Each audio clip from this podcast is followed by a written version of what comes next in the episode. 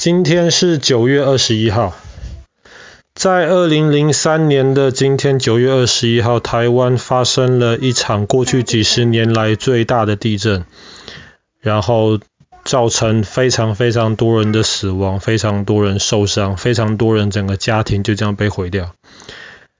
这是一场灾难，呃，这不是一场，这不是一个故事。然后，我跟奶奶在那时还在吗？都在。然后我们。今天我们提这件事情，但是我们今天故事就不讲这个了。我们今天真的讲个故事，也是发生在九月二十一号，不过是发生在一零六九年的九月二十一号。这是一个发生在宋朝的一个故事。我们之前讲过，五代十国是个很混乱的一个时代，跟魏晋南北朝一样，非常的混乱。然后五代十国后来是有一个人叫做赵匡胤，赵匡胤结束了五代十国，然后建立了宋朝。我们讲过杯酒释兵权的故事。可是宋朝跟其他，比方说跟唐朝跟汉朝比好了，宋朝其实是一个非常奇怪的一个朝代。为什么？因为当你如果去研究宋朝历史的时候，你会发现宋朝的老百姓很多人都非常的富有。可是整个富有就是非常的有钱，当然不是全部老百姓，只是很多老百姓。普遍而言，宋朝老百姓的生活比汉朝、比唐朝都好。可是宋朝这个国家非常非常的弱，跟唐、跟唐朝、跟汉朝、跟明朝、跟清朝完全没有办法比。宋朝那个时候送很多钱给他北边的辽国。然后换取辽国不要来攻打宋朝，所以很多人就觉得啊，宋朝这样子做是因为他非常的弱小。那宋朝这样做其实不完全是因为他弱小，重点是因为他很有，他老百姓很有钱，生活得很好。然后宋朝用钱去买这个和平。可是宋，可是宋朝这个朝代为什么会这么穷？老百姓有钱，但是政府很穷，为什么会这么穷？其实这个最主要是跟宋朝的整个制度是有关系的。比方说好了，像我们知道，今天你在英国，你去大多数你去外面买东西，或是你请人来帮你做事情的时候，你要付百分之二十的税。所以说这个东西本来卖一百块钱，可是实际上你要付一百二十块钱，因为政府从中间抽了这个税走。宋朝也有这个税，可是宋朝这个税不是百分之二十，是百分之二。一百块钱的东西，政府只抽两块钱的税。这样就鼓励什么？这样就鼓励大家去做生意，大家去当商人。那么大家都去做生意，都去当商人，而东西很便宜的时候，你就会发现老百姓的生活普遍上而言是越来越好。但是因为政府抽的税很少，所以老百姓赚了很多钱，政府赚的钱没有那么多。那赚的钱不多也就罢了，没有关系。那我们知道很多人很有钱，但是我们穷人有穷人的活法嘛。可是另一个事情。今天全世界你看最强大的国家，比方说美国好了，那美国每一年的税，假设是一百块钱的话，花个六块钱、七块钱，最多是十块钱在军事上面，那就已经很不得了，这是非常非常多了。每年税大概百分之六、百分之七在军事上面。宋朝不是啊，宋朝收一百块钱，八十块钱在军事上面，你就想说。这么多的钱都花在保持他们的军队上面了，那难怪国家其他地方没有钱。那你说剩下的百分之二十花在哪里？剩下百分之二十很多是花在养宋朝的这些官，当官的。在赵匡胤的时代，整个宋朝如果说有一万个人当官的话，到了宋朝中间的时候，就会有十万个人，甚至二十万个人在当官了。这么多人当官，你要付他们薪水啊？付他们薪水，很高的薪水，又没有做什么事情，这些钱就把政府每年的税收消耗掉非常非常多。那你觉得很奇怪啊？诶，刚刚不是说宋朝花钱买和平吗？他把钱送给可能会攻打他的敌人，他为什么要有这么多的士兵呢？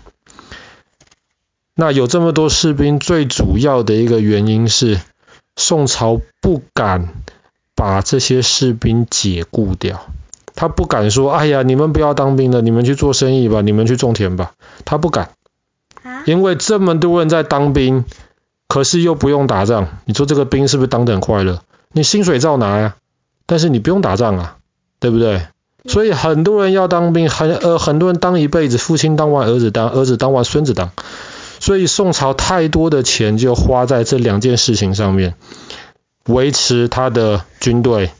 以及维持这些当官的人，所以很多人，宋朝时代很多人都发现这样子这个国家是不行的，很多人想办法改变，但是没有办法改变，直到后来十一世纪的时候出现一个人叫做王安石，王安石是宋朝非常非常有名的宰相，一开始他很有名。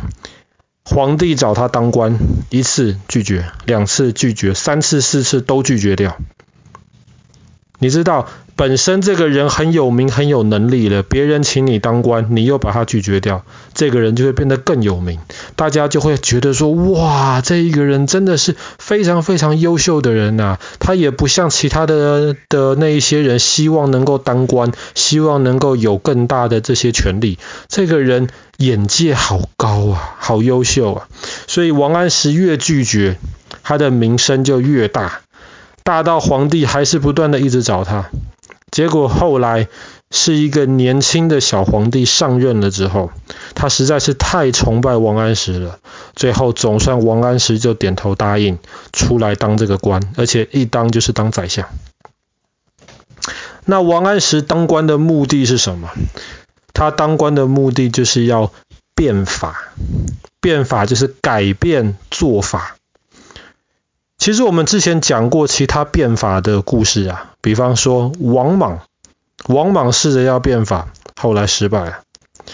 比方说我们讲过清朝的百日维新，康熙皇帝要变法，后来也失败了。今天我们的故事就是从一零六九年的今天开始，王安石变法，某种程度上而言，这个变法成功了。可是这个成功的变法，结果比失败还惨，你就说为什么这个变法明明成功了，会比失败还惨呢？我们来举几个王安石变法的例子。比方说好了，在以前很多人是种田的嘛，种田的话你要看天气啊，对不对？如果常常没有下雨的话，那么是不是植物就长不好？植物长不好，你第一个没有东西吃，第二个没有办法交税，第三个。你明年，因为你没有种子了嘛，你明年你就没有东西来种了，那你就会越来越惨。所以在那个时候，很多的商人，他们就会在天气不好的时候，收成不好的时候，他们会卖种子，或是会借钱给这些农夫，然后让他们种了之后还回来。当然，你知道，因为这些人是商人，他们就很容易在这种人家最痛苦、最需要帮助的时候占这些人的便宜，所以这些人就生活就越来越糟糕。到后来没有办法，他只能够把他的田卖给这些有钱的商人去还债，这样子他连田都没有了，就只能当别人的奴隶了。王安石。王安石怎么做呢？他那个时候就设立了一条法律，他就说，从现在开始，政府来做这样子你们以前商人做的工作，但是政府不是商人，政府不会欺负你们这些老百姓。所以当天气不好的时候，当你们没有收成的时候，政府给你们种子，或者政府给你们钱，等到这一个季节结束了，你有收成了，再还给政府，加上百分之二十。政府就是赚了百分之二十，这听起来很好啊，没有错啊。可是后来人家就批评王安石，你这么做就是在抢商人的钱。本来商人可以做这样子的工作，你政府硬要下来做，你就等于说把人家商人本来可以赚的钱被你政府赚走了。而且后来。因为王安石变法用的一些官呐、啊，这些官不好，他们为了讨王安石的开心，他们就强迫一些本来不需要借钱或是借种子的农民都去借。那借了嘛，下一季就要还，所以这样子这些当官的，他们的这些做的事情好像就很多，好像很多人借，好像他们赚了很多钱。可是对于不需要借的这些农民而言，你还要还多百分之二十，这变相的就是增加他们的税了，对不对？还有一些其他的一些变法，比方说好了，在那个时候，这个地方如果产很多的橘子，那么就规定啊，你每年你需要有多少的橘子，要能够送到首都去，让皇帝或是让当官的这些人可以享受你这边好吃的。其他地方可能产苹果，你也是要送一些到首都去，让这些人享用。可是王安石后来他就说了，有时候，比方说这个产苹果的地方，今年天气不好，苹果不够，那么怎么办呢？那么这时候这边的老百姓他们就得去其他有苹果的地方，把其他地方的苹果买过来，才能够把买过来的这些苹果送到首都去。这样子，第一个路费嘛，你这个运输费用很贵。第二个，有一些商人就趁机在囤、在储存这些苹果，就是在贵的时候用非常非常高的价格卖给你。所以王安石就说不要这个样子了。同样的，不要让商人做这些事情，让政府来做。所以王安石就设立了一个政府，就设立了一个中心。这个中心他们做的事情就是看今天，比方说这个地方缺苹果，那个地方产很多的苹果，那么这个政府就吩咐你来，苹果把从很多的地方送到少的地方去。这个其实听起来也是好事，但是同样的，你也抢了很多商人本来可以赚的钱。所以有人说王安石的这个心法就是与民争利，你跟老百姓、跟民众抢这些利益。还有另一个影响很大的，就是在以前当兵，当兵通常都是很穷的老百姓，他们去当兵。后来王安石就说。不然就这样子吧。为什么是很穷的老百姓？他们已经很穷了，还要去当兵，就更没有办法种田了。应该让有钱的老百姓去当兵。后来他就硬把那些农夫分成几个等级，有钱的就要去当兵，没有钱的就可以继续种田。那我问你，如果你本来是一个很穷的老百姓，你可能第五级，第五级不需要当兵。可是你只要多赚一点钱，你就变成第四级了。第四级就要当兵了。你赚不赚那个钱？不敢赚。老百姓本来可以变有钱的，后来都不敢变有钱了。这就是非常非常奇怪的一个现象。本来立这个法是为了要帮助穷苦的老百姓，现在反而不让他们变有钱。这就是为什么王安石的变法后来可以说得到了某种程度上的成功，可是他成功之后，老百姓的生活更苦，而且后来很多人，特别是本来这些有钱的商人呐、他们出来反对这个法律。后来王安石变法的、支持变法的跟反对变法的，常常你攻击我，我攻击你，吵来吵去。这样子的话，最后受苦的其实还是这些老百姓。好了，我们今天的故事就讲到这边了。